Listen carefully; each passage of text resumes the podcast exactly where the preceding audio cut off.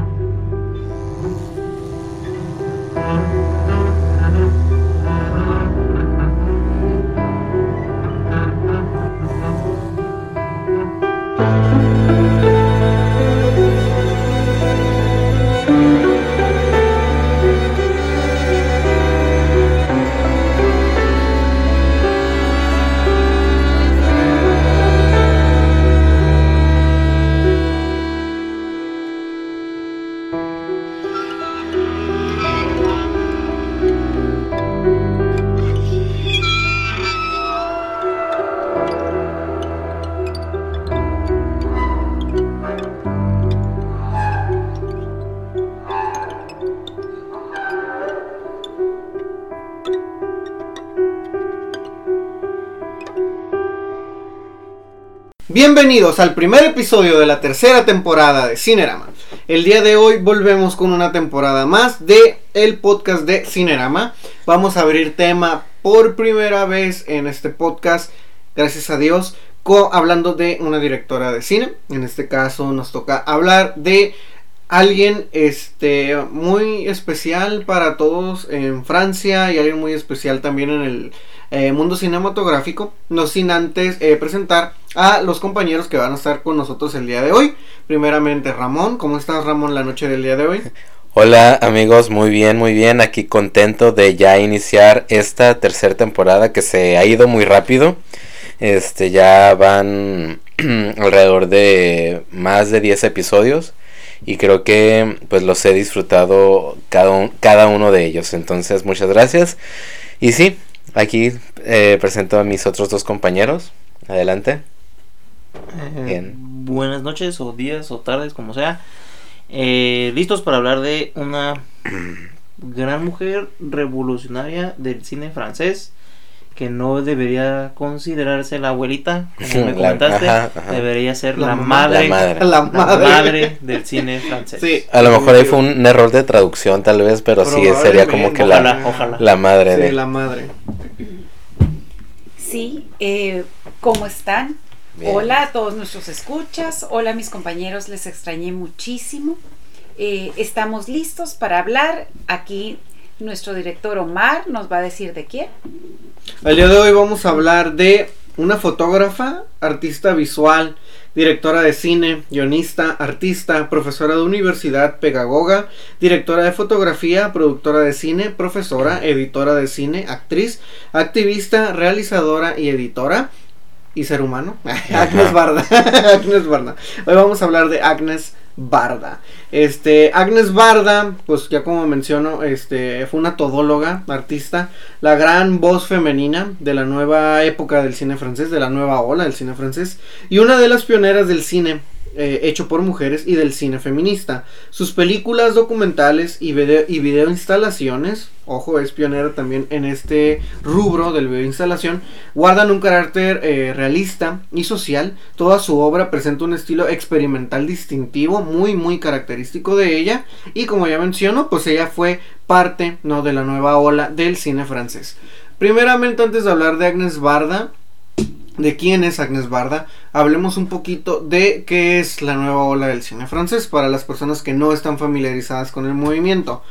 La nueva ola del cine francés es la denominación que la crítica utilizó para designar a un nuevo grupo de cineastas franceses surgido a finales de la década de 1950. Los nuevos realizadores reaccionaron contra las estructuras que el cine de masas imponía hasta ese momento y consecuentemente postularon como máxima aspiración no solo la libertad de expresión, sino también libertad técnica en el campo de la producción fílmica. Es en este año que vemos los nombres de Francois Truffaut, Jean-Luc Godard, Jacques Ribet, Eric Romer, Claude Chabrol, Jean-Pierre Melville y también el nombre por supuesto de Agnes Barda, la madre no, del, de la nueva ola del cine francés, para no decirle la abuelita del cine francés. Entonces es en este entonces, ¿verdad? Este cuando comienza, este movimiento comienza a tomar fuerza allá de 1958. De hecho, eh, Claude Chabrol dirige dos películas, ¿no? Gracias al, al dinero que su mujer obtiene de una herencia. Y estas películas serían las eh, obras de, de Francois Truffaut, que son los 400 golpes, y de Alain eh, Renais, que es Hiroshima Mon Amour del 59 y del 59. Entonces es con esto que empieza el, lo que es la nueva ola del cine francés y también empieza también en el 59 el Festival de Cine de Cannes. Ellos son también los primeros fundadores de este festival, son los orquestadores de este festival y son los que le dan vida y forma a lo que hoy conocemos ¿no? como el prestigioso Festival de Cine de Cannes. Eh, los jóvenes realizadores e impulsadores de la nueva ah, ola del cine francés se la caracterizaban por lo siguiente, poseer un bagaje cultural cinematográfico importante obtenido en las escuelas de cine y en la cinemateca francesa. Forjar su estilo a través de la crítica en la revista Charles du Cinema, que era una de las revistas más importantes de cinematografía de aquel entonces. Eh, defender el cine de directores como Howard Hawks, John Ford, Alfred Hitchcock, Samuel Fuller, Jean Renoir, Robert Bresson, entre otros. La preparación teórica y el deseo de renovar el cine les impulsó a redescubrir la mirada de la cámara y el poder creador del montaje, pues se reconocían férreos admiradores de Orson Welles, otra leyenda del cine, tratar en sus películas la condición humana, desoladoramente aislada en el marco de la sociedad pequeño burguesa de la posguerra, y considerar el cine como una especie de acontecimiento personal, por lo que en sus películas aparecen claras referencias personales. Entonces, aparte de esto, también había innovaciones técnicas como las cámaras ligeras de 8 milímetros y de 16 milímetros, formatos no profesionales, ojo, 35 eh, milímetros es profesional, de ahí para arriba es profesional, 8 y 16 no lo es. Entonces estas cámaras no eran profesionales, pero eran cámaras que les permitieron llenar las escenas de sensibilidad. Aparte también empezamos a ver cámaras al hombro este, locaciones naturales, es decir, sin necesidad de montar grandes escenografías, en monumentales estudios, no, ellos salían a la calle, grababan en la calle, en un parque, en un museo, dentro de un baño, en un pasillo, y todo esto lo hacían con una cámara en mano o con una cámara al hombro, no, no había este un, director de cámaras, no había este camarógrafos, nada. Por lo regular, por ejemplo, si vemos a Godard grabando películas o Agnes Barda en su caso, siempre los vemos con cámara en mano siempre son ellos los que están grabando. Y por ejemplo, esto es algo que a mí personalmente me gusta mucho. Para las personas que están aquí, que, han trabajado conmigo en cortos, si se fijan, no es por falta de presupuesto que no use camarógrafo, sino porque no me gusta. Prefiero grabar yo. No, por lo mismo de que esta ola precisamente es, creo que una de las más significativas, no históricamente hablando, y hablando también de lo que viene siendo cine. Entonces, con esta pequeña introducción entendemos más o menos lo que es la nueva ola del cine francés. Y ahora sí nos pasamos a hablar de Agnes Barda. Agnes Barda ah, nació con el nombre de Arlette Barda en Ixelles, en la localidad de la región capital de Bruselas, en Bélgica. Su padre perteneció a una familia de refugiados griegos, de, ahí el apellido Barda, de Asia Menor, y su madre era francesa. Ella estudió historia del arte en la École du Louvre antes de conseguir un trabajo como fotógrafo oficial del Teatro Nacional Popular de París.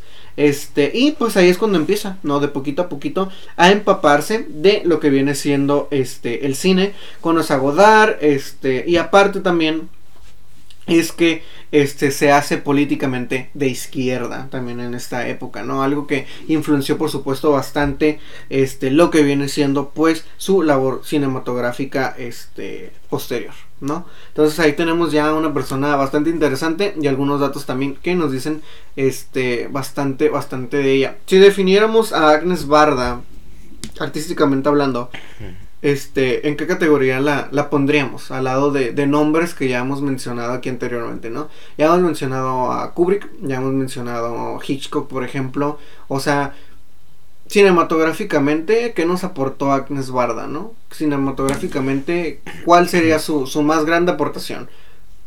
Pues yo, al, para mí, Agnes Barda es totalmente nuevo, creo que había escuchado su nombre a lo largo de mi vida, pero jamás me había acercado a, su cine hasta, hasta ahora. Este, y al momento de ver, em, de iniciarme con sus películas, es todo imagen. Sí. Todo, todo, todo imagen. Creo que su, su esencia de fotógrafa se ve reflejado en cada cuadro de, de, de sus películas si tú puedes pausar la película en cualquier momento y vas a obtener una bella fotografía, ¿no? Sí, sí. Entonces creo que para mí es eh, relacionado o similar paralelamente a otro director sería Kubrick, que también le ha pasado mucho la imagen, sí. pero pues la, la, trama o la forma de contar las historias es totalmente distinto. Así es, muy diferente, mucho, muy diferente. Y hay otra cosa que es muy notoria, digo, la formación artística de los niños franceses es impresionante. Desde bebés los tienen sentados precisamente en el Museo de Louvre, copiando y todo. Y si te pones a ver sus películas, utiliza muchos elementos de la pintura clásica. Así es, así eh, es. Y muchos arquetipos, la, la, Virgen, la muerte, la bruja. Son muy eh, simbólicos los franceses para rodar muy simbólicos. Pero hay muchas imágenes, muchas escenas en que estás viendo una pintura clásica. Así es. Sí, hablando del simbolismo, en esa película de, de Cleo de 5 a 7, el, el, tiempo, ¿no? O sea, si uno analiza bien esa película, este, hay tantas curiosidades, pero todas van directamente y apuntan a, al tiempo, al tiempo que se nos va, a ese, esa respuesta que no llega o que estamos ansiosos de saber qué será, pero que es el tiempo el que está corriendo, ¿no? Sí, así es, así es, totalmente de acuerdo. Y son elementos con los que jugaba, este, no solamente ella, sino pues todos los demás que la rodeaban, ¿no? O sea, vemos un cine muy simbólico, ¿no? Y un cine muy metafórico también hasta cierto punto, ¿no? Este... Por ejemplo, en la pintura clásica, la belleza siempre representa la vida. Así La fealdad siempre representa la muerte. Sí. Eh, y ella bueno, la protagonista hasta lo menciona. Sí, sí. Hasta lo menciona. soy, bella, estoy viva. Exactamente. Y, y, son elementos que muy ricos, ¿no? Cinematográficamente y probablemente inclusive temas que anteriormente no se mencionaban, ¿no? A la hora de, de hablar de cine en aquella época, ¿no? Todo esto, por ejemplo, pues son aportaciones de todos ellos en general, ¿no? Y Agnes Barda, por supuesto, pues es expositora clara y, definitiva, ¿no? De, este movimiento de esta época, ¿no? Eh, eh, en una escena de Los Espigadores y la Espigadora del 2000, quizás su documental más célebre, Agnes Barda viaja por carretera intentando cazar los coches con sus dedos. Es un juego de perspectiva, casi una broma de, Agnes Barda a los espectadores, pero también es una señal de cómo percibía el mundo, de su mirada única hacia el mundo que la rodeaba. Era una mujer que veía más allá de una pintura clásica, de un montón de basura o incluso de una patata con forma de corazón. Para, para ella, la realidad estaba llena de pequeños detalles que nos hacen reflexionar sobre quiénes somos y cómo nos, nos relacionamos con nuestro entorno. Agnes Barda nos dejó en el 2019 a los, a los 90 años siendo una referente del cine, del movimiento feminista, de Francia como tal. Uno de los pocos que ha conseguido eh, colarse, eh, hablando de, lo que es cine femenino como tal, en un mundo eh, lleno, abrumadoramente masculino, como en el que por ejemplo ella vivía. No, o sea, si, si mencionamos, por ejemplo, gente de la nueva ola del cine francés, mencionamos a Truffaut, mencionamos a Godard y a otros directores que pues eran, eran, eran varones, ¿no? y ella estaba ahí, junto con ellos. Era parte de ese movimiento.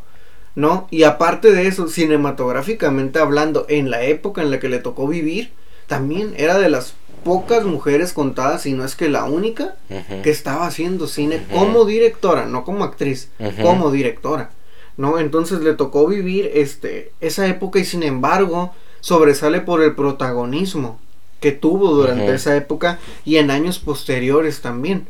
No claramente, por ejemplo, varios de ellos la nombran también como un eh, como una motivación, como una inspiración y sobre todo también como un punto de referencia hacia el cine que ellos estaban haciendo. Entonces también ahí es otro de los de los grandes legados que nos deja Agnes Barda en la época que le tocó vivir, la cual pues por ejemplo pues no era nada sencilla no, era nada sencilla, no su época. Mucho lo, lo deja ver en sus películas. Sí, lo deja ver muy bien. También mete cosas de, realidad y problemas sociales. Sí, sí. De lo cual eh, la nueva ola del cine francés estaba plagada. Plagada de problemas sociales. O sea, ellos básicamente usaban todo esto como. ¿Cómo se le dice? Este, como. Mm, manifesto ¿no? Por llamarlo de alguna forma. Bueno, de hecho Godard así le dice a sus películas que son manifestos. Entonces, eh, básicamente así es como lo usaban, o sea, era propaganda. No era propaganda meramente, ¿no? Las historias siempre se centraban en las cosas que ellos veían mal, ¿no? En, en, en su país, en su sociedad como tal, en nosotros como humanidad también, o sea, era un cine que era muy, ¿cómo se puede decir? Este, exhibidor. era un cine como que exhibía mucho, ¿no? A la sociedad en la que, por ejemplo, vivíamos y en la que ellos eran todólogos en las producciones que ellos hacían.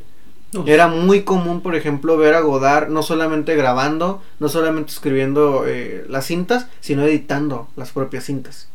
No, pues es lo que hacía ella, Ajá, Llevándose la producción completa. Grabar, fotografía, dirigir. Así es. Hacían todo, básicamente todo. No, no le falta actuar. Y, capaz no, no. No, sí, sí. De hecho, sí, porque en el documental de Rostros y Lugares, que fue uno de los últimos que hizo, creo que 2016, 2017, es un documental, pero ella sale. De hecho, ella es la, narradora del, del documental. Entonces, básicamente, pues a lo mejor no actriz, pero sí conductora, ¿no? De, documentales o algo así por el estilo. Pero lo hacía todo bien, ¿eh? Cortometraje, largometraje, documental, y documentales. y video instalaciones también. Sí que es un campo la de las papas está increíble. Como, eh, y bueno, y es muy simbólico porque elige las papas, cubre todo el espacio y luego espera que las papas envejezcan. Sí. que el tiempo eh, las vaya cambiando de una manera muy bella y se me hace que también es muy simbólico de lo que vivimos los humanos. Claro, y, aparte, ¿saben qué? que es la impresión que me da de, de Agnes? Es de que se divertía mucho haciendo lo que hacía cualquier cosa. Entonces a mí me da la impresión de que era una señora muy campechana, muy, no sé, como que era gusto trabajar con ella, como que, mm, como te divertías, pues, o sea, que ya después fuera del trabajo, incluso dentro de, este, pues te podrías hacer hasta como que bien, bien compa, ¿no? Así como que bien amigue. Es que era, expresaba lo que, lo que sentía. Sí. No era un artista como plástico. No, o, no, tenía, no tenía como que esa imagen de director de em, muy cuadrada, este muy allá arriba, allá arriba divina. No, era así como que muy jovial, muy no encuentro el, el, el, adjetivo. Cálida. cálida, ajá. Exacto. Y sé que oportunidades tuvo para hacer eh, ah, un poco más comercial, pero no, no, no. De hecho, ninguno de ellos nunca quiso hacer nada comercial. Ninguno de ellos hasta la fecha. O sea, Godard en ese documental precisamente vive en un departamento el güey. O sea, no vive en una como Spielberg, o sea, Tarantino, no vive en una mansión de de tantos millones con un chorro de lujos o como Nicolas Cage que se compró un castillo, no, el vato vive en un departamento normal, X, o sea, de un cuarto. Ajá. Humildes. Sí, o sea, normal como nosotros, o sea, vive así, igual. Sí, es que su prioridad pues sí era Nunca fue las ganancias, de hecho no El arte, ¿no? Ahora sí que... Esos son artistas. Sí, Ajá. esos eran Hacer lo que ellos eh, querían hacer. Eh, como creo que hay una cita donde ella dice que jamás, mm, a lo mejor no hizo las películas que los estudios esperaban, pero sí filmó e hizo lo que ella quiso. Exactamente. Ajá. Exacto. Entonces, pues está bien bravo por, por Agnes sí, y, y, por todos ellos que, que verdaderamente abrieron un nuevo camino al cine, ¿no? A lo que conocemos como cine hoy en día. Porque sí, en esa época, y ahorita también, por ejemplo, eh, de hecho, escuché una estupidez que dijo Samuel L. Jackson en la semana que dijo, deberían de darle el Oscar a Spider-Man. Porque hizo que la gente a pesar de la pandemia saliera y fuera al cine. Y fue como, no Samuel, no dan los Oscars porque una película manda a la gente al cine. No, no, no. Al ratito hablamos de los Oscars. al ratito hablamos de eso. Pero, pero sí, o sea, definitivamente los premios no se dan por quien recauda más. No, no, no. O sea, no se da por eso. O sea. Sí, no es, un, no es algo de popularidad. Sí, no, no es por popularidad. Que de hecho ya es que querían dar esa categoría en los Oscars. Y la van a A la película más popular. No, y no tardan en darla. pues ya están las votaciones. Para, la, para ya tú ah, puedes votar. puedes votar tú. Por la película, la fan, fan favorite. Mm. Sí. Entonces, eh, pues, pues digo, el reggaetón es muy popular y no por eso es buena música. No, y no vas a esperar el día que, por ejemplo, Bad Bunny ya salió en el tráiler de la nueva película de Brad Pitt. No dudes, no dudes. Si Maluma, que van a nominar algún día. si Maluma quiere ser Batman o, quiero James Bond. Ajá, James Bond. si pudiera, si algún día tendré un manager, quisiera que fuera el de Bad Bunny. Increíble es un manager. ¿eh? es que aparte se está cumpliendo la, la profecía de Ricky Gervais que dijo en los Globos de Oro. O sea, esos productores, a cualquier. Si ahorita tú, este, por ejemplo, te pones, no sé, un cerillo en la cola y prendes uno de tus pedos y te vuelves viral, te contratan, güey. No, es porque ya te volviste viral y ya la hiciste. Entonces, ahorita es básicamente eso que a mí me cae mal Chumel Torres no, no es como persona que muy de mi agrado, pero tiene razón en la última entrevista que dio, de hecho para Roberto Martínez en su podcast, que ellos se basan en las ventas de audio. Sí. Bad Bunny, Maluma, cualquiera de ellos, porque a la gente no le caen bien, pero en base a eso ganan dinero. Sí, o sea, tener haters es igual o mejor que tener likes. ajá. Es que no existe la publicidad mala. No, no, existe. exacto. Y tiene una razón tremenda el hombre en que sí es cierto. O sea, ellos básicamente eso se mantienen son más los retractores que los fanáticos que pueden llegar a tener. Por eso si nos van a odiar, odienos bonitos, por favor. Sí, sí, sí, sí, sí. Bien americanista, odiame más. más. Porque me gusta. Porque me gusta. Fuese en el género, medio o contexto que fuese, el estilo de Agnes Barda formó parte del movimiento que cambió nuestra forma de ver las películas y particularmente cambió el modo en que hablamos de las historias eh, de, de, los seres humanos, ¿no? Ella fue una mujer que rompió barreras artísticas y de género. Desde su ópera prima, La Pointe Cote del 55, ya demostró la fragilidad de las barreras entre realidad y ficción. Combinó una historia matrimonial eh, ficcionada con las vidas de los habitantes reales del pueblo. Y volvió a hacerlo más adelante con la emotiva Jacob de Nantes del 91, un retrato del amor de su vida. El también cineasta Jacques Demy pero eso no es lo único que mostraba ese planteamiento. También que Barda, Agnes Barda, estaba dispuesta a jugar con la forma y el fondo, a extraer toda la creatividad posible del medio cinematográfico para crear un arte, como ya mencionábamos, único, diferente, innovador, revolucionario, que no solo llevó al cine durante su vida, sino también a otras disciplinas artísticas en las que participaba como fotógrafa, como pintora, como escritora, como publicista e inclusive como profesora también. Este, pero si en algo destacó eh, fue en llevar a la gran pantalla las batallas políticas en las que ella misma estaba involucrada durante la época pues en la que estaba más fuerte como, como persona que fueron los 70s y los 80s. Un gran ejemplo es eh, la película que hablábamos ahorita antes de empezar el podcast, una canta la otra, no, que es del 77. La historia de dos amigas a través de la segunda ola del feminismo y los movimientos proabortistas de la época. Agnes Barda hizo suyo el lema de lo personal es político. a través de, la, de las vidas particulares de sus personajes, ya fueran reales, como en Response de Femes, eh, confrontó la experiencia de las mujeres bajo un sistema profundamente patriarcal, o de ficción como en la película documental del 81 sobre una divorciada condenada este al ostracismo, ¿no? Entonces, este pues tocaba muchos temas y sus batallas pues las sabía pelear, ¿no? al final de cuentas, pero las peleaba inteligentemente desde la trinchera que conocía, que era la del cine. no, no, no se metía a pelear batallas que por otros medios en los cuales no era experta, ¿no? Cosa que muchos, por ejemplo, hacen. Que es lo que dice otra vez Ricky Gervais, que yo menciono. Son, que dice, son los menos calificados para hablar del mundo. Y en verdad lo son. Claro, ajá. En verdad lo son, porque ellos, por ejemplo, hablando de Hollywood como tal, que tienen, que son más bocones, ¿no? Que en otras partes del mundo, hablan de cualquier, por ejemplo, ahorita miré un post de, de Oliver Stone sobre la guerra de Rusia contra Ucrania. O sea, güey, yo entiendo que, que te apasionen esos temas, pero hazlo como director de cine, pues.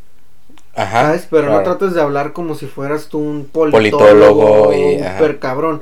Porque no, o sea, eres un director de cine como tal, estudiaste cine, ¿no? Hazlo desde tu trinchera, ¿no? Este, por ejemplo, ahorita también los que Jim Carrey, el movimiento antivacunas, güey, no eres doctor. O esos actores que, que de repente eh, quieren este ocupar cargos públicos, ¿no? Que Kanye West, ya ves que Kanye West también quería que lo votaran para presidente. Mm, hablando de Trump también. De esto de de cómo ella percibía el cine Aquí hay una cita muy linda que dice, mi preocupación es encontrar formas divertidas de volver a inventar lo real. Mm. No se puede competir con la vida, solo recrearla. La misión del artista es recrear su ritmo, su desesperación. Así es. Así es. Agnes definitivamente era una persona muy, muy sabia y sobre todo que entendía muy bien esto de que las batallas pelealas desde el rincón donde sabes hacerlo, ¿no? O sea, un músico, por ejemplo, la mejor manera de, de explorar un tema o algo pues es a través de la música. Un ejemplazo, Residente. Residente, sí, un Residente. John Lennon, por ejemplo, Residente, John Lennon.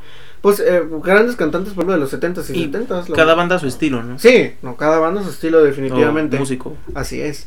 Pero sí, por ejemplo, no sé, este, pues menciono el caso de Jim Carrey pues por ejemplo, él pues no tiene ahora sí como ni voz ni voto. O sea, si el vato no se quiere, por ejemplo, vacunar, pues respetable, respetable, Pero no puede llegar y decirte como no te vacunes porque te va a pasar esto y aquello, güey. No sabes. Ajá, no sabes, güey. No, y, con muchos actores, por ejemplo, directores y actrices, pasa lo mismo. No, de repente, por ejemplo, esta Pati Navidad Ah, no. Ya es otra que está súper perdida con sus comentarios. Con lo, de Jim Carrey ni los mismos médicos. Eugenio Derbez. Eugenio Derbez al principio de la pandemia vino a pedir, vino a hablar de cómo la clínica 26 estaba muy mal. Ni siquiera vive aquí. ¿Cómo supo? ¿Qué onda? Exactamente. Y que le callaron la boca bien bonito.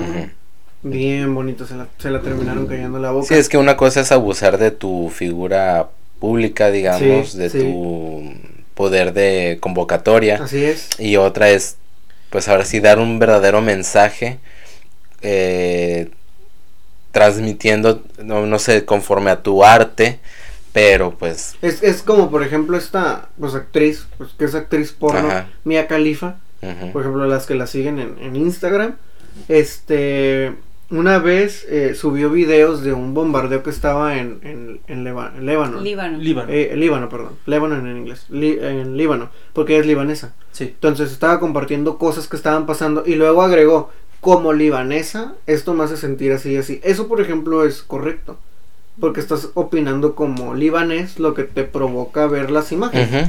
Pero no opinas sobre el conflicto como tal, pues que es una diferencia. Fue la explosión que hubo, ¿no? Ajá, la del aeropuerto. sí. que, es diferente eh, dar tu opinión personal sobre un tema a querer dar una lectura sobre el mismo. No, y el punto es que, a ver, hay gente que son fan a estas figuras públicas y se la van a creer. Sí, sí. Eso es, clavan que es lo peligroso. Eso es lo peligroso. Es lo peligroso. Exactamente. Es lo peligroso de todo esto. Es lo peligroso. Eugenio Derbez y Jim Carrey, ¿cuánta fanbase no debe tener? Sí. Y es gente que, que lo mira y lo lee. Por ejemplo, Sean Penn también. Que está ahorita en Ucrania y no sé por qué el gobierno no hace nada. Güey, ¿tú qué sabes, güey? O sea, tú no eres ni militar, ni, ni nada, o sea, para poder opinar sobre un conflicto armado, o sea, ni el caso, pues. Y es lo que lamentablemente ha pasado, por ejemplo, últimamente mucho en estos tiempos, ¿no? Ya desde su Instagram, Twitter, lo que sea, esta gente opina. No, y son comentarios que les toman una validez a veces las personas, como dice Henry, tremenda. Sí, y es que por ejemplo ahora es muy, muy rápido acceder a, a, los demás, a, esta fanbase, entonces, y plantarle cierta idea, ¿no? En el caso de, de, Agnes Barda, a lo mejor, ella era muy adelantada a su época. Bastante adelantada. Y sus películas, pese a que yo la escuchaba de chiquito y todo, ver sus películas era mm, a lo mejor muy poco muy poco accesibles para mí porque no eran no las ibas a encontrar en un cinépolis pues. No no, era de irte a lo mejor a unas salas de arte universidades. Cinépolis de los miércoles hay, un día de cine de arte no y una sala de, de un día eh, pero nomás en la plaza principal no pero imagínate yo pues de chiquito pues no ni ni ni, ni solo me dejaban salir no entonces yo la descubrí de grande. Ajá ya eh, a ella la, la descubres ya de grande. Sí entonces, ese mensaje que ella quiso transmitir, o bueno, que transmitió en su momento, a digamos a personas ya de mi generación, pues no nos llegó, ¿sí? O nos llegó y nos está llegando ya muy tarde. Pero son, son mensajes muy actuales. Todo aplica. Ah, porque todavía aplican. O sea, ella era visionaria, ¿no? Aparte. Es que son los mismos problemas. Exacto. No, no ha cambiado mucho la cosa. Qué malo, qué, malo que a pesar que cuando ella en los 50, 60 te daba ese mensaje que ya en los, ahora sí que... Quizás, no sé, estaría, está menos descarado el problema, o no sé, pero... Porque son los mismos conflictos de machismo. Exacto. Sí. Fíjate, esta mujer empezó en 1955, ¿no? La mujer cuándo empezó a votar en el en esas fechas no en esas fechas más o menos. En bueno en algunos países. Bueno creo que en Estados Unidos o México creo que en esos años no ajá, sí. sí. y ella empezó a salir en ese en ese tiempo así es. Lo que pasa es que las, las, europeas fueron pioneras en todo esto de los derechos de la mujer de hecho fue una inglesa. Ajá. de hecho está la película con Felicity Jones no que es la voz de la igualdad no que fue, ajá. Fue, fue ella hay un cortometraje de Agnes Barda en YouTube por si lo quieren buscar. Se llama Respuesta de Mujeres, Nuestro Cuerpo, Nuestro Sexo. Sí, es el que es el que mencioné que hizo en el, la más que lo dije en, el 75. 75, sí, es correcto. Bastante recomendado, ok.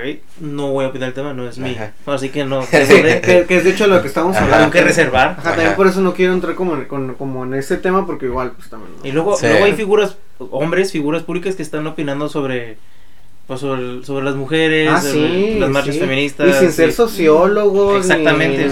Señores, si no tienen útero, no opinen sobre gestación, sobre aborto. La verdad, a ninguna nos importa.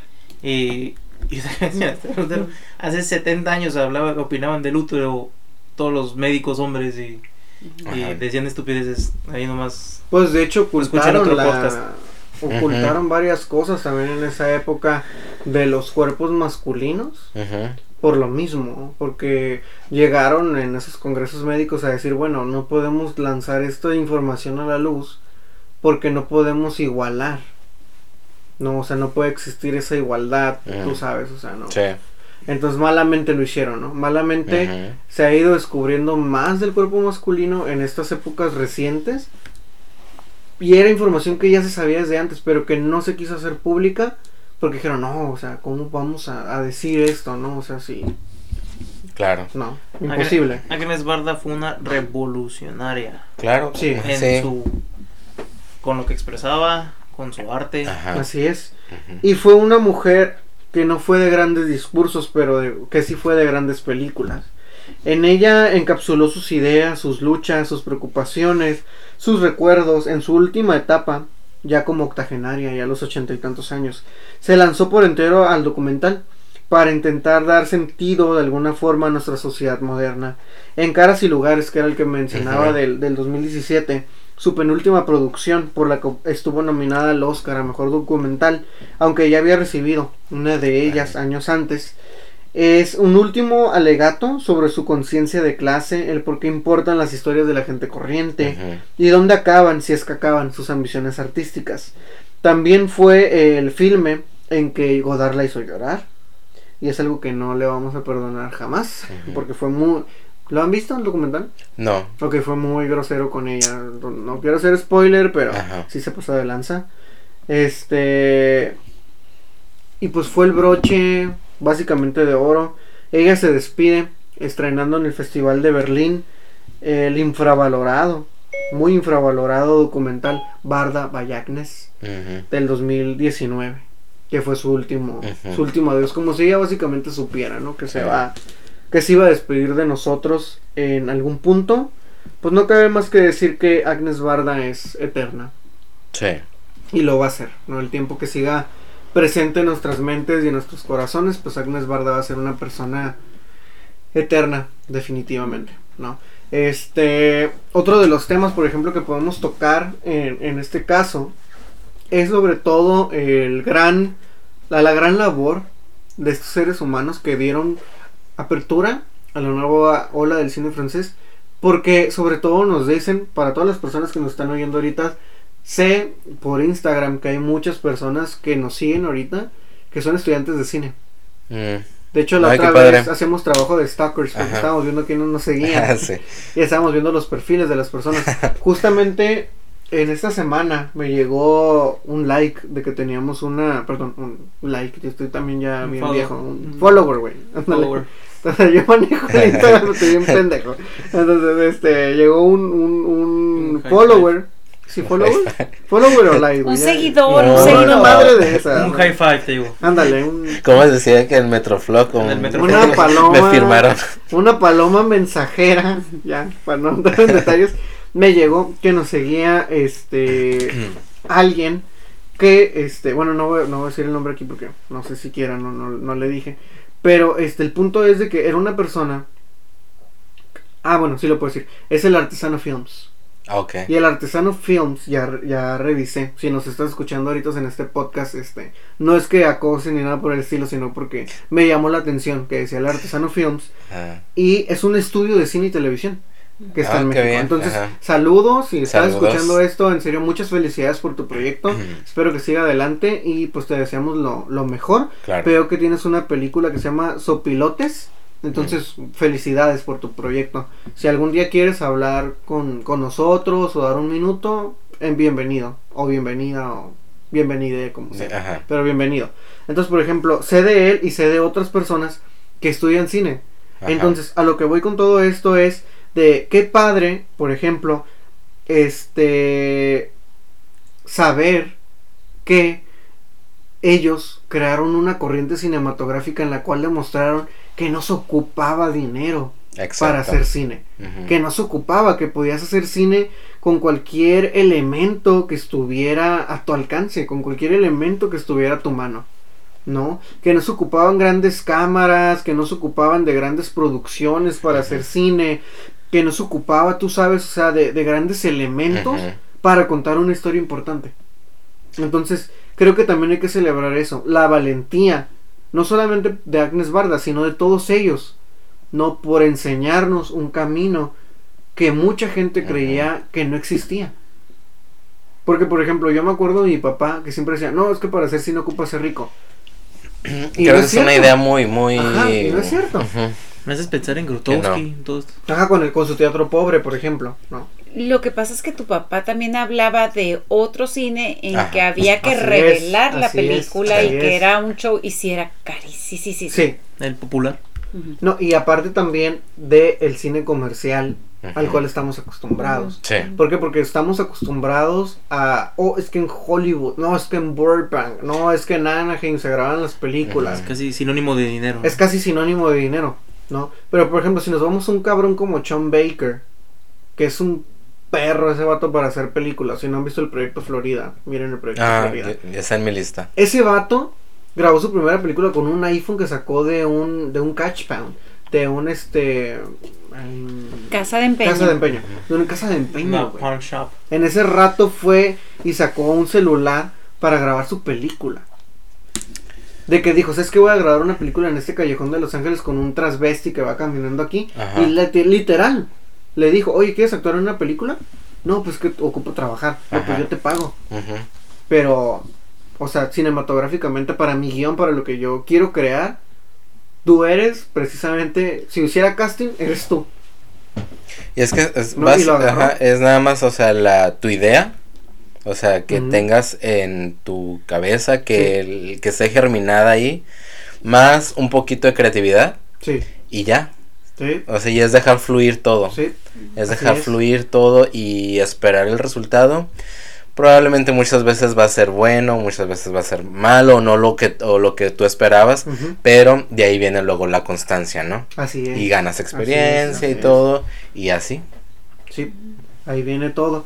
Entonces, pues, la verdad que muchas gracias a todos ellos eh, que participaron en este movimiento porque sí nos abrieron los ojos a una realidad que no, que bueno, al menos en ese entonces, pues mucha gente no conocía. Sí, y ver que el cine es más que explosiones, más que, eh, que es más que eso, ¿no? Que explosiones, que grandes producciones, oiga. que- Caritas bonitas. que Sí. caras bonitas, que Ah, sí. el cine es mucho más, más, mucho más que eso, ¿no? Sí, porque muchos también creen eso, de que Ajá. no, para ser actor ocupas estar guapo, ¿no? O sea, no. sí. ¿no? O que se tienen que contar grandísimas cosas cuando, por ejemplo, algo ton- tan sencillo como un tendedero puede tener tantísima belleza. Exactamente, Sí. exactamente. Sí. Pues bueno, pasando a esto, hablamos de eh, las mejores películas de Agnes Barda. Yo sé que algunos de los que nos van a escuchar probablemente no han visto muchas películas de Agnes Barda. Sé también que son difíciles de conseguir. Va a ser un anuncio, pero pues, véanlas en movie. Sí, güey, véalas Sí, en movie. en movie hay Tiene muy, muy buena selección. Y si alguien de material ahí. movie nos está escuchando, neta, patrocínenos. Si les hacemos un paro, aparte hablamos de cine de arte, entonces brinca en paro. Este. eh, pero sí, son difíciles de, de conseguir la gran mayoría. Eh, no están en Cuevana. Por si van a ir a buscarlos en Cuevana, a veces Sí, no están sí. ahí. Y legal también es poquito difícil. Sí, es difícil. Entonces es mejor irse por la vía legal. Así es. Este, eh, entonces la primera película es Las criaturas del 70 y- del 66. Terminada su época dentro de la etapa de la nueva obra del cine francés. Quizá sea este el eslabón perdido dentro de su filmografía, que explique de manera clara su estilo experimental entre lo documental y la ficción, cambiando e incluso completamente de corriente al sugerir cierto toque surrealista en la historia de una joven muda, embarazada, que debe lidiar con su marido escritor que después de un accidente parece usar para su nueva novela los personajes de su comunidad como protagonistas con misteriosos eh, resultados. Agnes Barda realiza así un estudio de cómo los hechos se pueden transformar a veces de la misma narrativa en ficciones, como si se tratase de un vivo testimonio del accionar fílmico, resaltando la delgada línea en donde la directora supo equilibrar su carrera. De ahí nos vamos a La Felicidad del 65, un año antes de esta película. Una maravilla de 75 minutos, donde Agnes Barda plasma, ojo también en esto, las películas no ocupan durar tres horas, no ocupan durar dos. La Ujú. gran mayoría de los directores lo hacen por consumo, lo hacen porque los estudios las piden así y creen que entre más largas, mejores. Es lo que te digo ahorita. Pero no es así. Ahorita ya está de moda hacer películas de Tres horas. De tres Desde los- horas. desde que los Vengadores lo Desde que, hicieron, ajá, y dijeron, ah, la gente sí se puede quedar sentada tres tres horas, pero obviamente la película la Aunque tienes no que todas las escenas funcionan. Ajá, aunque no todas las escenas, pero pues, Lo cual también tiene que ver mucho con los, con los guionistas de hoy en día porque no saben terminar historias. ¿Cuántas películas hemos visto, por ejemplo, con finales alternativos? O sea, eso en pocas palabras se traduce, no supe cómo terminar este pedo o, y así quedó. o, con, Y un- así quedó. o con un final muy abierto porque dices, si la película me funciona, ahí te va la secuela. parte. Ajá, Sí. sí. Entonces, Sí, es lo malo, ¿no? Ajá. Eh, Es lo malo. sí, que el irlandés tres horas. Tres horas, En la Liga de la Justicia cuatro horas. cuatro horas. The Batman, las-. De superhéroes son las que están Tres durando horas, tres sí. horas. Sí. Batman, Son durando Vengadores. más, así es. Así, Así es, es. son los que están durando más. Pero aquí son 75 minutos de mucha calidad. Ella analiza, plasma, desarrolla e incluso por momentos desenmaraña uno de los secretos masculinos más oscuros de la vida. ¿Se puede amar a dos mujeres con la misma intensidad? Eso pregunta Agnes Barda. Desde su percepción y como una verdadera feminista, ella, ella no juzga, sino construye y reflexiona en un lienzo visual exquisito que bien se podría usar eh, tanto para la cátedra fílmica como para la psicología o la eh, sociología. La historia de un carpintero que ama placenteramente a su esposa, pero que no puede evitar caer en la tentación y consecuentemente amar también a su amante. Esconde detrás de su título un mensaje tan bello como perturbador que se muestra aún vigente y listo para levantar un discurso inteligente entre los sexos. Esta película es destacada también porque fue ganadora del Oso de Plata en el Festival de Berlín. Mm. Este, de ahí vamos a Sin Techo ni Ley. Esta película es muy especial. Es una película del 85 y es una película que si no han visto, este recomiendo mucho que vean. Eh, esa película gana el León de Oro y el premio de la prensa. Ganó dos. Quizás su obra más lírica y personal sea la indicada para ilustrar el feminismo fílmico desde su concepto narrativo y social más básico, la libertad. La historia de una joven vagabunda que es hallada muerta se muestra dentro de un formato semidocumental a través de flashbacks que abarcan los últimos meses de su vida y exponiendo una odisea tanto de desapego social y relacional como de opresión por parte de un todo. De un nuevo, eh, de nuevo con una mirada meramente analítica y objetiva sin apuntar al sexo o la culpabilidad, es un requiem mm. que recuperó a mediados de los ochentas y de manera muy experimental pues el origen de Agnes Barda. O sea, con esta película perfecciona lo que hizo tres décadas antes, en pocas palabras, ¿no? Agnes Barda. De ahí nos vamos a Rostros y Lugares del 2017. Esta película a mí me gusta mucho. Me gusta mucho, bueno, es un documental, a mí me gusta mucho, porque fue ganador de más de treintena de premios que incluyen Cannes, Toronto. Esta mágica asociación eh, artística definida por el destino creó uno de los de una unión de estilos, corrientes, artes e intelectos. Esta película es maravillosa, es divertida, es atrevida, es emotiva, es sumamente interesante. Si no la han visto, de verdad deberían de mirarla. Por un momento se miraba como la la carta de despedida de Agnes Barda. Yo de hecho cuando lo miré dije se nos va. Ya se nos va la chingada Agnes Barda porque verdaderamente está muy nostálgica. Ahí ya se mira ya muy nostálgica, ya se mira muy reflexiva en, de todo. Ajá, me imagino que es un, se regaña a sí misma en la un repaso de, de, su vida, ¿no? Sí. Y Godard, si escuchas esto, neta, si te pasaste Vete a la verga. ¿Todavía, todavía, ¿Todavía vive? Sí, todavía vive. Entonces, Entonces, sí, vete a la verga. vete a la verga. No sé, a los amigos se les abre, no seas mamón. Y más cuando los estás viendo por la ventana. Estás ojete. De ahí, este Cleo de 5 a 7 del 62. No, y todavía haciendo hincapié. O sea, la cámara estaba prendida y el vato sabía, o sea, no chingues. es como que no mames. Pero bueno, este fue una esta fue una película muy importante este en la época de Agnes Barda. Fue un parteaguas y creo que es la película más famosa también de Agnes Barda. Este, es una joya esta película. Es una joya muy bella de aquella corriente fílmica, ¿no? Y por norma es una de las películas favoritas para todo aquel que se quiere hipnotizar por el cine de Agnes ¿no? Sí. Eh, Creo que es como que con la que podrían empezar, ¿no? De preferencia, sí, de preferencia. Habla de una diva y una joven que al sufrir de hipocondria, para los que no saben qué es hipocondria, es el miedo constante y obsesivo a las enfermedades, se enfrenta a la espera de unos resultados médicos que bien le podrían decir que padece de cáncer. ¿no? Una epopeya feminista que sigue luciendo tan versátil como innovadora en su combinación entre drama y suspenso, la obra maestra de Agnes Barda es pura magia psicológica y una brillantez fílmica también bastante, bastante canija. Entonces, con estas dos películas, es que, eh, perdón, con estas películas es que Agnes Barda va creando su legado hasta lo que se convierte hoy en día como lo que conocemos como las joyas del cine francés, las joyas de la nueva eh, ola del cine francés y pues como joyas también de la historia cinematográfica moderna. Así es, un, legado muy sólido, muy extenso, muy, muy, bastante ahí de, Agnes Barda. Sí. Y creo que eh, pues es un legado que debemos de, de analizar muy bien, ¿no? Sí, sí. Qué bueno que, que nos dejó eso, esa herencia. Sí, la verdad que qué bueno que, que dejó algo tan puro y tan único con nosotros en el mundo.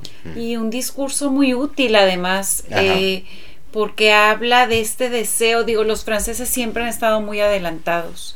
Eh, más que el resto del mundo. Pero es un discurso que habla de libertad, que para los franceses, si ustedes ven sus banderas por las que han pasado y todo, para ellos es lo más alto y lo más deseable.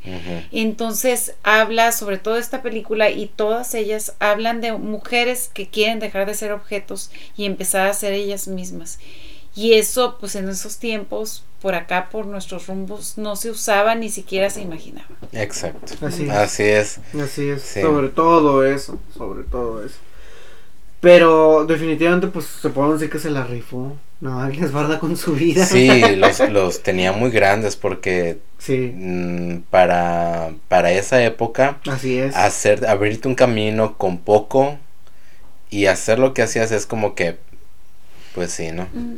Mis respetos. De hecho, hay una cita, eh, eh, está un poquito larga, pero ella habla de haberse sentido muy segura en el cine. Dice, nunca luché, nunca aprendí kung fu ni boxeo. Nunca participé en estas competiciones deportivas. Yo no cruzaría el océano. Creo que es ridículo correr tal riesgo, pero mira, a la gente le encanta hacer eso. Pero yo no tenía miedo de hacer las cosas que yo deseaba hacer. No pensé nunca que la mujer estaba restringida. Nunca viví eso, especialmente no en el cine, donde no tienes que ser fuerte habla de esa vulnerabilidad que ella podía tener y seguir siendo exitosa en lo que hacía. Claro. Sí. Sí, ya es, esa, ese pensamiento estaba intrínseco en, ella, pues, o sea, no es como que aprendido, este, no, ya como que ella había nacido así, ¿no? Con esa, esa libertad. Sí, sobre todo creo que habla de una muy bonita crianza. Sí, imagínate. Sí. Definitivamente. Creo que habla de una, de una muy, muy, muy bonita crianza. Este. por parte de sus papás, ¿no? Entonces. O bueno, quién sabe. No, a lo mejor y no. Pero, quizá. Yo puedo decirte que sí. Las escenas que estuve viendo de sus rodajes. Eh, abrazaba al final de cada escena, abrazaba a sus actores. Entonces, un adulto que abraza es un niño que fue abrazado definitivamente. Bastante. Es lo, como tú me decías hace, hace ratito que comentaba que se me hacía muy, muy campechana, es muy apapachadora. Mejor por eso decían la abuelita, no porque estuviera a lo vieja, mejor, ¿no? Sino exacto, porque daba esa como que daba esa remembranza, ¿no? De una abuela. Porque fue ah, muy joven a la edad a la, a la que le pusieron ese. Sí, ese apodo, ¿no? bueno, ajá, sí, bastante Entonces, joven, sí. sí, sí, sí. Eh, bueno, pues con eso damos por concluido la sección de Agnes Barda. No sin antes eh, hablar de lo que vienen siendo los estrenos de esta semana. Esta semana, pues creo que el estreno a hablar es Batman. a ver, Henry. Batman.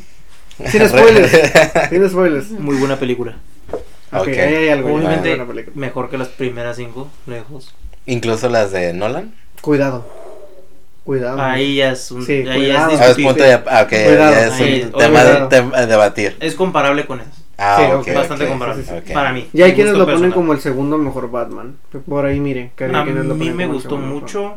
Eh, lo que me gustó más es que ahora sí le dan más protagonismo a Batman. Porque siempre como que se queda de un ladito. No, y es que Nolan escogió muy buenos actores para villanos también. Este, Tom Hardy se la... Tom, Hardy, se, la, rifa. Cillian ah, Murphy también, eh, como el espantapájaros, también se la rifa. Eh, el primero. No sé si se la lleve, pues estaba Liam Neeson también como Russell Gould. Sí, uy, no, también se la No, pues, o sea, sí, sí, ¿quién se lo llevó? Heath Ledger. Se la que se, ajá. Incluso el que le hizo de Harvey Dent también no lo hizo mal. Ah, este Aaron Eckhart también se la rifa, sí. También eh, la escena del hospital está muy cabrón esa escena. Aunque, aunque siento que esa, eh, es hablando de la segunda película, está muy... Está bien arriba, siento que es mucho más todavía realista. Sí. Esta nueva de Batman. Incluso te hace ver más ficción las otras. ¿Las otras? Las de Nolan. Te, te lo pone todavía más real. Sin, hay, un, hay una escena en particular que dices, ay, ay, que, ¿cómo fue eso? que no, no se haya visto, yo no lo había visto en ninguna otra película, no recuerdo.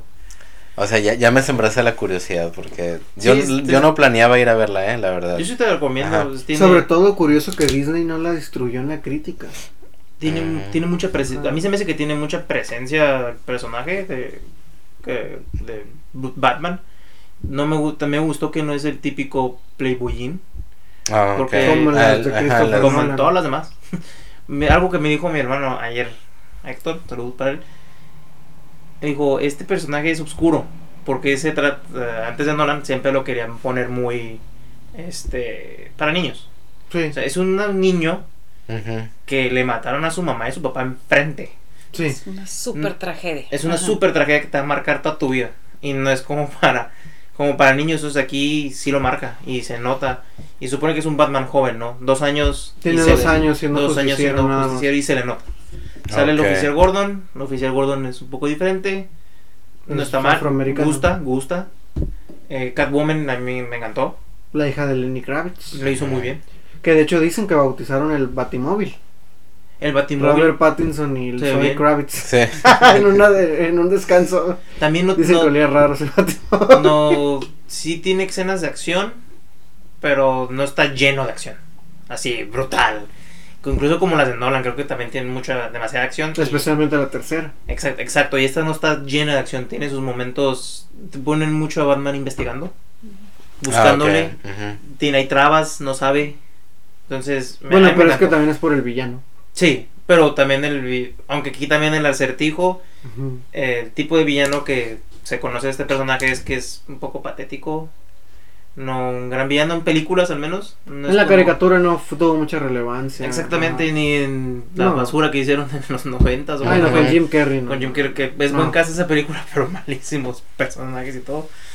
Eh, y aquí lo ponen un poco más retorcido. Es que Eh, sabes que lo hizo así. Y de hecho, Boyon Gong tiene la culpa. Porque lo basaron en eso. Precisamente en el zodíaco. Ah. Casi es el mismo modus operandi. Y de hecho, miré una entrevista con Matt Reeves que él mismo se le señalaba. Este, y de hecho, por eso escogieron a Paul Dano. Porque Boyon On quedó impresionado con una actuación de Paul Dano en, en Broadway, cuando Ajá. fue a ver una obra de teatro.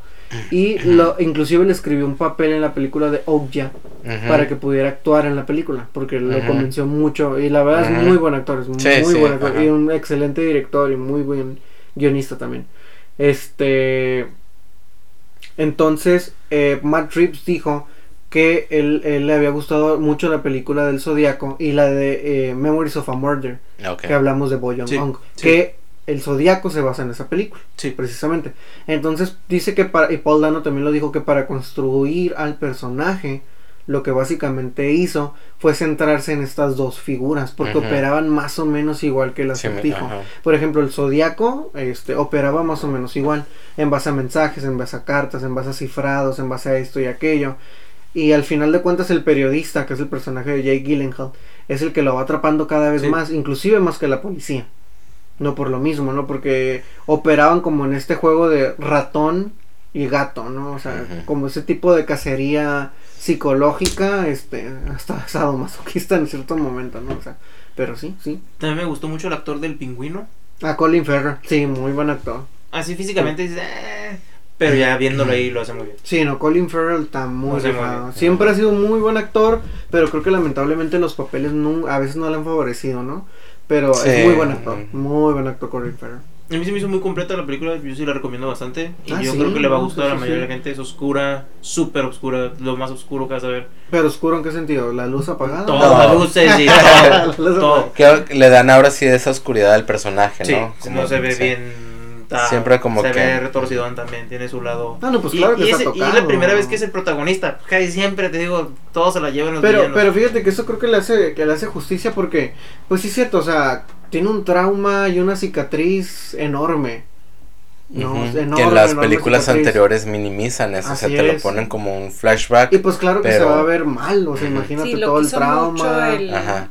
El eh, lo- mayordomo, pero pues no Y- es una y- madre. Y, luego la, la actividad también que hace, pues por supuesto que va a estar un poco, eh, ¿cómo se podría decir? Paranoico. O sea, por supuesto, ¿no? Que va a estar un poco. Imagínate, ser vigil. Si ser policía, yo me imagino que te da un cierto paranoia, ¿no? O sea, pues, ser policía. Ahora imagínate ser un vigilante, andarte ocultando. Pues claro que te va a hacer desconfiado, paranoico, Y- tú sabes, nervioso, gente- No, y ansioso. si ser millonario, pues te hace, si con el solo hecho de ser mi- millonario te hace sentir así, imagínate, digo yo, Sí. que es lo que deben No, sí, sí, los tienes razón, millonarios. tienes razón. Ajá. Sí, porque Imagínate, sabes que en algún punto alguien te súmale chingar, todo, ¿no? ajá, súmale todo esto. Aparte hay algo muy importante. No tiene superpoderes. Exacto, es no es un humano. Él sin su traje, Ujú. pues es un Y sin sus habilidades de Ajá. combate.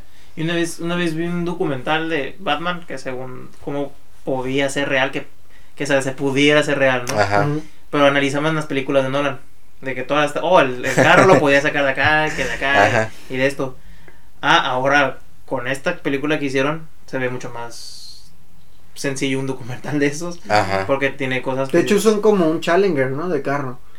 Eh, creo que sí. Parece un sí. carro más normal. Se ve un carro más normal, anda en una moto. Sí. Y, es un- y se, no se ve una moto acá. No, no, no. De hecho el carro lo miré y se mira muy normal. Sí. No tiene muchos gadgets porque muchas veces también eso es lo que el, el bati no sé qué, el bati celular, el bati No, y fíjate que de hecho con Nolan casi tampoco lo usó. Meten Ajá. redes sociales. eh, Ah, ok, más otro tipo de cosas. Ajá. Y también, pues, cierta realidad va a haber gente que estaba en contra Ajá. de Batman. O sea, ves comentarios ahí de gente, "Ah, pinche fenómeno. ¿Y este vato qué hace aquí? ¿O por qué metes a este vato aquí a la comisaría? O sea, ¿para qué lo quieres aquí? O sea, Ujú. ¿para qué? No, no, pues me está ayudando. Ah, O sea, gente que está en contra. Es un vato vestido de Halloween. Que es, es- de hecho es fecha de Halloween, ponen. Ah, mira, ok, creo que es tu ajá. día, ¿no, güey? Este es el día que te encanta. O sea, todo lo hicieron muy bien. Todo lo hicieron. Ok. Y. uf, no, sí. A veces me pongo a pensar, digo, "Ay, ojalá le saquen provecho. O más provecho. Solamente hubo una parte que no me gustó. Porque no voy a decir nada. Ojalá coincidan conmigo. Ajá. Que estuvo como de más. Y obviamente, pues ojalá le hagan una trilogía o algo más decente. Sí, eso va. Lo más eh, seguro. Eso pinta para. De hecho, una, eh, una había rumores de que Anya Taylor Joy iba a interpretar a Harley Quinn en la Mm. posterior segunda parte de Batman. Bueno, que estaban negociaciones fuertes para poder concretar un contrato para Mm. interpretar a una supervillana, este, bueno, una villana de, de Batman. Ajá. Por ahí también había otros nombres También de para Black Cat, interpretar ¿no? al. Guasón. ¿Mande? De Black Cat la va a hacer, ¿no? También. Ah, sí, también. Dicen, dicen. Estaba también el rumor de otro Guasón, de otro Joker. Ajá. Aparte del de Jared Leto, o sea, otro nuevo. Aparte que- del de Joaquín Phoenix. Aparte del de Joaquin Phoenix, que entrara en Too esta much, película. Too much. Ajá, que entrara en esta Sí, película. ya. Pero pues digo, al final de cuentas es el enemigo más icónico, probablemente no lo vayan a, a meter por ahí. Ojalá hagan un buen cast si se llegara a concretar esta Ca- oportunidad. ¿Cabría el guasón de Joaquín Phoenix Se en pudiera, esta? Se pudiera porque ¿Sabes- el sabes de Joaquín? Phoenix se supone que es como ah, cuando estaban vivos la mamá y el papá hace 20 Ajá. años. Entonces, después ya este vato tiene no sé cuántos veintitantos años se supone. Sí. Y, si- Bruce y- Wayne. y el tono a lo mejor es igual, El o sea. es. ¿Sabes quién estuviera más mamón? William Defoe. Uh, ese señor puede hacer lo que ¿Y Pues ya por crecido, qué? o sea, por ya, La, ajá. por la amistad, sobre todo, que tiene con Robert Pattinson. Mm, Ah, por el Por faro. el buen dúo que hicieron en. The. Lighthouse. Pues Y la aparte química ya, también- ya, ya está. Ajá, y aparte también porque el mismo Robert Pattinson dijo que durante esa época que estaba rodando The Lighthouse, William Defoe le hizo coaching. Para poder, a lo mejor también por eso la buena interpretación, porque dice, bueno, él mismo acepta que William Defoe le hizo coaching, tanto para estudiar, crear, memorizar y todo lo que actuación refiere, e inclusive voz, todo también. O sea, Oh, que sí le súper pi- bien. él mismo admite que sí le pidió consejos para... Oye, ¿y la voz de Robert Pattinson? ¿Qué Es- voz le, aplicó? No es tan así como el de como de Christian Bale. que- es, es un poquito más light. Ajá. Eh, Algo así. ¿no? Ay, que Ok. tiene una voz hermosa. Se- suena- tiene más presencia. Sí. A mí se me hace que tiene mucha presencia. No está tan acá, calilla como se No, miraba. ajá. Pero siento que no lo necesita. Y siento que se ve bien camina despacio. Buen soundtrack. Me gustó mucho el soundtrack. Mm, De meter algo Sí, de porque fuerza. Christian Bale sí estaba más, Sí. No, más estaba bien sí ponchado. estaba muy ponchado. Y se Ben también, ¿Quién? Ben Affleck. Ben Affleck. Sí, él Sí, también me ben, gustaba Ben Affleck Batman. también. A mí me gusta, de hecho, Ben Affleck como Es Batman. como Hizo un buen Batman. Un Batman viejo. Se ve bien. Sí, se ve eh, bastante bien. No, ya, es que él contó con malas. Batman malas le oportunidades. ajá, malas oportunidades. Como Jared Leto con su guasón. o sea, Sí, no- pero la verdad, eh, Ben Affleck hizo buen Batman también. Muy rescatable. Muchas veces, a veces es problema también del el guion o de, De- la ajá, guion. Sí, Por ejemplo, Jared Leto. Val Kilmer. ah, Val Kilmer pudo haber hecho un excelente Batman, pero lo por ejemplo, mandaron a la este, mierda. este Jared Leto en, en Suicide Squad, pésimo Joker. Pero esos 5 segundos que tiene en la Liga de la Justicia, Ah, pues es mucho sí. más bueno que lo que hizo en Sí. dos horas Sí, en otra ajá. comedia. Es como sí, Harley sí. Quinn. Eh, Margot Robbie rescata de puntazo algo que estaba perdido. No, y no lo habían intentado. ¿Sabes qué, qué historia no han hecho, creo? ¿Cuál? La muerte de Robin. y deberían No, de- Creo que, no. ajá, está muy desperdiciado ese- muy esa trama. Sí. que lo aprovechen Porque con marca este peor a Batman todavía. o sea, Deberían de aprovecharlo con peor. este Ajá. cast y algo que no se ha hecho, Probablemente. debería. pues, tendremos que ver cómo van a. ¿Cómo, cómo, fu- cómo, cómo van tomando no? forma este universo, ver si lo van a unir a una DC Comics también y si lo van a unir a este Mm. panorama actual. No no creo, no no, creo, lo dudo, lo dudo mucho, pero a lo mejor de aquí simbran. De a lo mejor de aquí hacen los cimientos para crear otro universo cinematográfico. Me gustó más que Batman. Batman Begins. Y ya sé por qué Henry Cavill no puede interpretar a Superman, ¿Por qué? porque tiene contrato con Netflix Y por The Witcher, The Witcher. y tiene prohibido por dos años. De hecho, él va Ay, ya The dando la razón. El contrato le prohíbe por dos años interpretar a otro personaje. Yo lo espero. Yo también. Ya, ya, ya, ya supe. Y de hecho, Henry, Henry Cavill Sí. se dijo muy decepcionado y que le ha frenado mucho. Porque inclusive Ajá. él quiere ser James Bond. Él está clavado en que él quiere. Sí, Ramón, yo sé. sí, Ramón, yo sé. Nomás escuchen. sí, Ramón, yo sé. Yo sé. Mi mamá también. Mi mamá también piensa lo mismo. Todos, yo creo. Sea, Sí. Mujeres y hombres. Sí, pero, sí, pero sí. entonces, y niños, ay, lo que sea, hasta los gatos. Pero no, este, Henry Cavill, él mismo se ha mostrado decepcionado porque él quiere interpretar a James Bond y quiere hacer casting y para sería James un Bond. perfecto James Pero no lo dejan. No. Porque tiene ese contrato maldito de dos años que no puede hacer otra cosa que no sea de Witcher. Que no sea estar ahí clavado. Ya le falta un año. Es una serie. ¿no? Entonces ya va a acabar. Sí. Sí, ya va a acabar. Suave. es el problema de la serie. Pero el, te- pero el mismo te- día. ajá. No, y de las televisoras malditos que no dejan de hacer otra cosa. de- Entonces, porque no quieren que pelee con el horario. sí, o sea, no quieren que su agenda se meta con la Ajá, sí, agenda, claro, pues. claro. Porque no solamente es hacer la serie. No, y ya le es hacer pasó. entrevistas, es viajar, es hacer el tour promocional. o Y sea, ya le pasó a él que en, en, en esta película de mm, Batman Con Superman. con- Es el mejor Superman. no me acuerdo si le, a- a- le retocaron el bigote. Así ah, es. sí, ah, Sí. fuera de la Liga de la Justicia. En la Liga de la Justicia porque estaba en Ah. ese momento haciendo, estaba es, filmando, la- The Agents of the Sipo.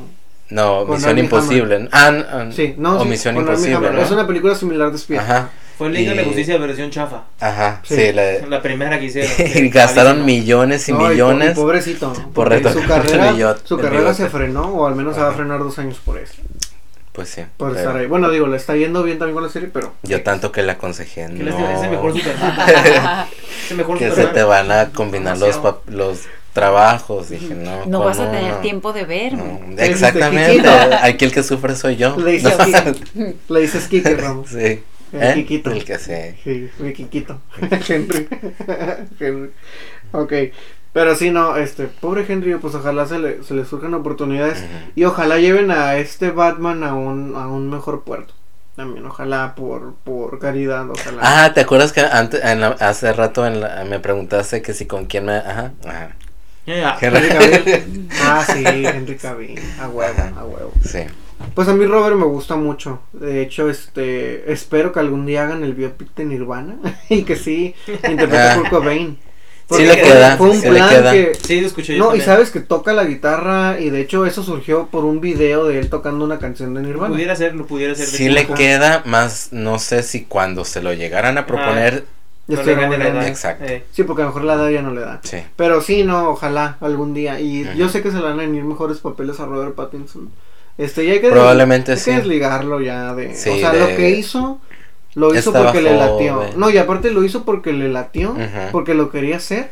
Y porque sabía que de alguna otra forma, pues le iban eh, a, llenar su carrera. Aquí pues. dijimos hace rato, no hay publicidad mala. Se No. hizo popular. con- Ah, Sí, sí, sí, sí. hizo muy popular. Sí. Se hizo mega popular. Y se va a hacer más popular ahorita por hacer un buen Batman. Sí. Un muy, muy buen Batman. Entonces, bueno, Bueno. bueno. Yo no juzgo, juzgo. Vayan a ver eh. Licorice Pizza, que también está en el cine, vayan a verla. Si no han visto El Poder del Perro, mírenla, porque el podcast que viene vamos a estar hablando del Poder del Perro. Yo- Aparte del director del que vamos a hablar. Yo me voy a aventar este fin de semana eh, que están nominadas a- a- de las películas de Lost Daughter Ah, Con sí, Olivia Colman. de Olivia Colman. y me voy a aventar otra a ver si encuentro la de mm, Belfast. Ya va a salir pronto. Belfast. Pues vienen dos, ¿no? Vean Coda también, si quieren, pueden ver Coda. Coda también es una película Otra que cosa está que no me gustó aquí de los Oscars es que son demasiadas películas. Sí, 10 sí.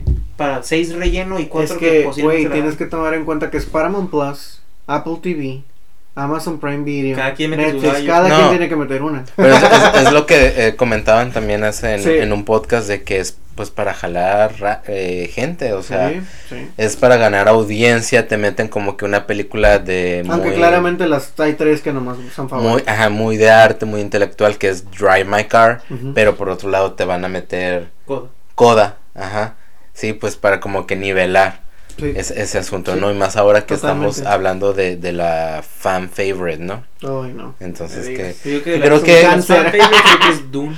Dune, Probablemente trae el, el, el reparto más popular. Ujú. Porque trae a Zendaya, Y- Pero puede ser de las Chalamet. fan favorites. no, y creo que es O sea, es Spider-Man, es- ¿no? lo que pasa es que es un elenco ¿No está?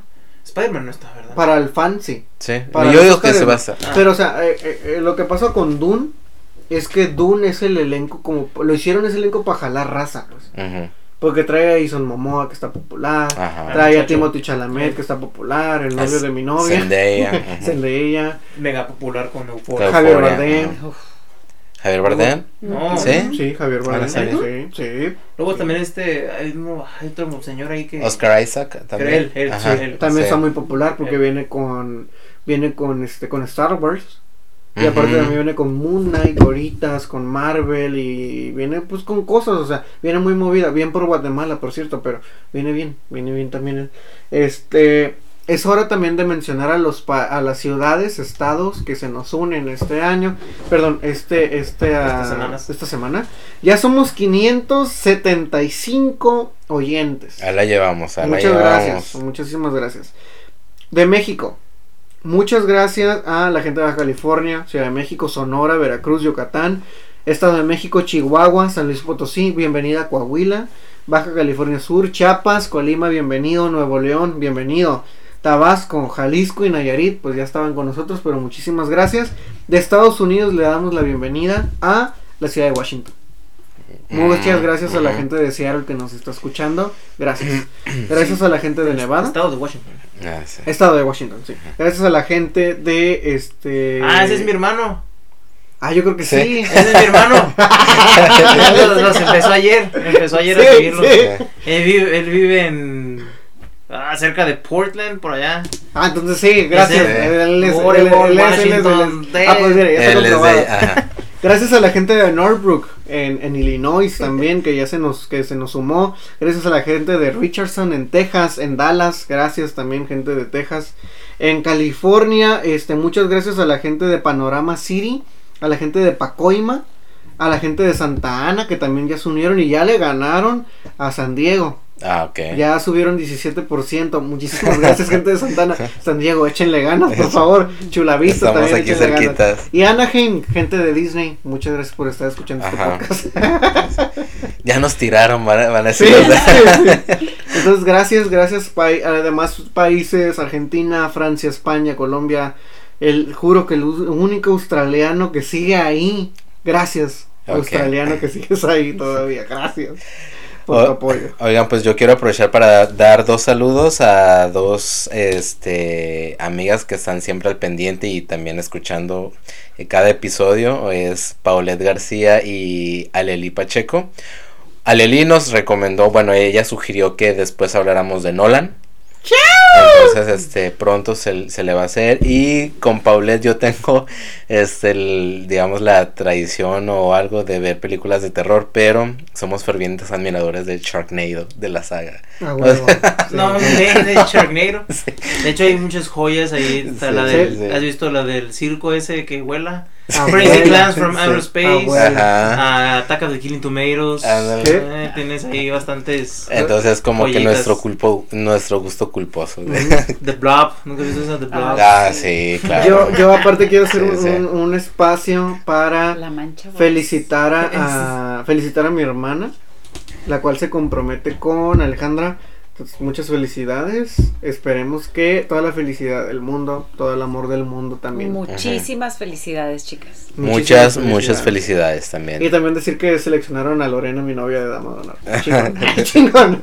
Chingón. Este, aparte de eso también, este, pues muchísimas gracias a todas las personas que nos escuchan, sobre todo a través de la plataforma de Spotify, que pues el 99% de nuestros oyentes son de Spotify. Muchísimas gracias. Y este pues gracias a todas las personas que pues nos escuchan que cada eh, miércoles no están con nosotros al pendiente. Pues vayan y, y, denle mucho amor a los otros episodios que tenemos por ahí. Este Alejandro González Iñárritu está Alfred Hitchcock Stanley Kubrick que sigue siendo de nuestros episodios más populares. Está Wes Anderson este quién más me falta eh, este, está Martin Scorsese también está hemos Sally hablado Kubrick, de ya Stanley dijiste, Kubrick, eh, Hitchcock. Tarantino también por ahí Pasolini no se les olvide Pasolini eh, ¿De los también está ahí de los eh, Eh, Ismael Rodríguez. Ismael Rodríguez por favor vayan Buñuel. el amor si no lo conocen vayan y conozcanlo ahí Y por este. Iñárritu. Iñárritu también sí ya Ya. Eh, nuestro episodio más popular sigue siendo de hecho el de Kubrick sigue siendo el, el- episodio más oído y el más, Probablemente es el mejor. el más popular sí Probablemente venga una segunda parte también de Kubrick. Puede ser el Ojalá. GOAT. El GOAT. Sí, pues bueno, hay una frase ¿no? que dice que todos los directores vienen de Kubrick, entonces pues sigue siendo nuestro episodio más, más popular, el más oído, pues muchísimas gracias por mantenerlo tan fuerte. Este, y de ahí pues van despegando los demás episodios, eh, pues muchísimas gracias por todo. Sin más que decir, nos despedimos. Pues un placer, como siempre, buenas noches, días, este, lo que sea que estén viviendo en este momento, que se la estén pasando rico, sabroso, y nos vemos el siguiente episodio. Bueno, nos escuchamos en el siguiente episodio. como cuando, bueno, ya. Sí nos vemos, sí nos vemos. Sí nos vemos. Nosotros sí nos estamos viendo. Muchísimas gracias, compañeros, muchísimas gracias, escuchas. Sigan yendo al cine, sigan leyendo libros, sigan comiendo frutas y verduras. Y vean The Batman. Porque me encanta a mí Sí, Batman. vean, vean de Lo amo, Batman, lo amo. Vean de Batman. Y vean películas que no han visto. De repente Ajá. si entran a alguna plataforma, ven alguna película que no han visto. Pero Atrévanse. late, atrévanse, no pasa nada, está chingón, está chingón. Este nos faltó algo. El director que vamos a hablar la, la siguiente. No, córtale porque Ah. no tengo el dato. ¿O no? ¿No es Almodóvar? Sí, no, Ramón, ¿qué está pasando aquí? ¿No es Almodóvar? No, no sé. Ok, a ver, espérense. Bueno. De. Se los vamos a dejar para. No, no es cierto. Sí, sí es Pedro Almodóvar. Si es Sí, Pedro Almodóvar, sí. La siguiente Sí. semana vamos a hablar de Pedro Almodóvar y vamos a aprovechar también para meter la película del que está nominada y Penélope. Ah, ok. ¿no? Ahí está. Oh, vamos, sí. a, vamos a hablar de eh, Madres Paralelas. Ah, ma- Ah, ah, la- es la es otra que voy a ver este fin. que te estruja el alma. Oh, Sí. es, es otra que voy a Pedro ver este es muy buen director. Sí, vean. Sí, sí. Muy buen director. Entonces, la semana que viene, aparte aparte de hablar de Pedro Almodóvar, también les vamos a estar hablando de El poder del perro, de Jane Champion, con el siempre divino Benedict Cumberbatch. Y vamos a estar hablando también de Pedro eh, de la película de Pedro Almodóvar, pues Madres Paralelas. Madres paralelas. Madres Paralelas, así es. Con eso pues nos despedimos, concluimos es. nuestro podcast y como siempre les decimos, sigan leyendo libros, sigan mirando películas, escuchen buena música, música de la chida, empápese de cultura, de vez en cuando neta apaguen el celular, dejen de ver a Robert Pattinson como Edward Cullen, paro, no se pasen de verga y vayan a ver Batman. Denle amor a Batman. Y vean Licorice Pizza.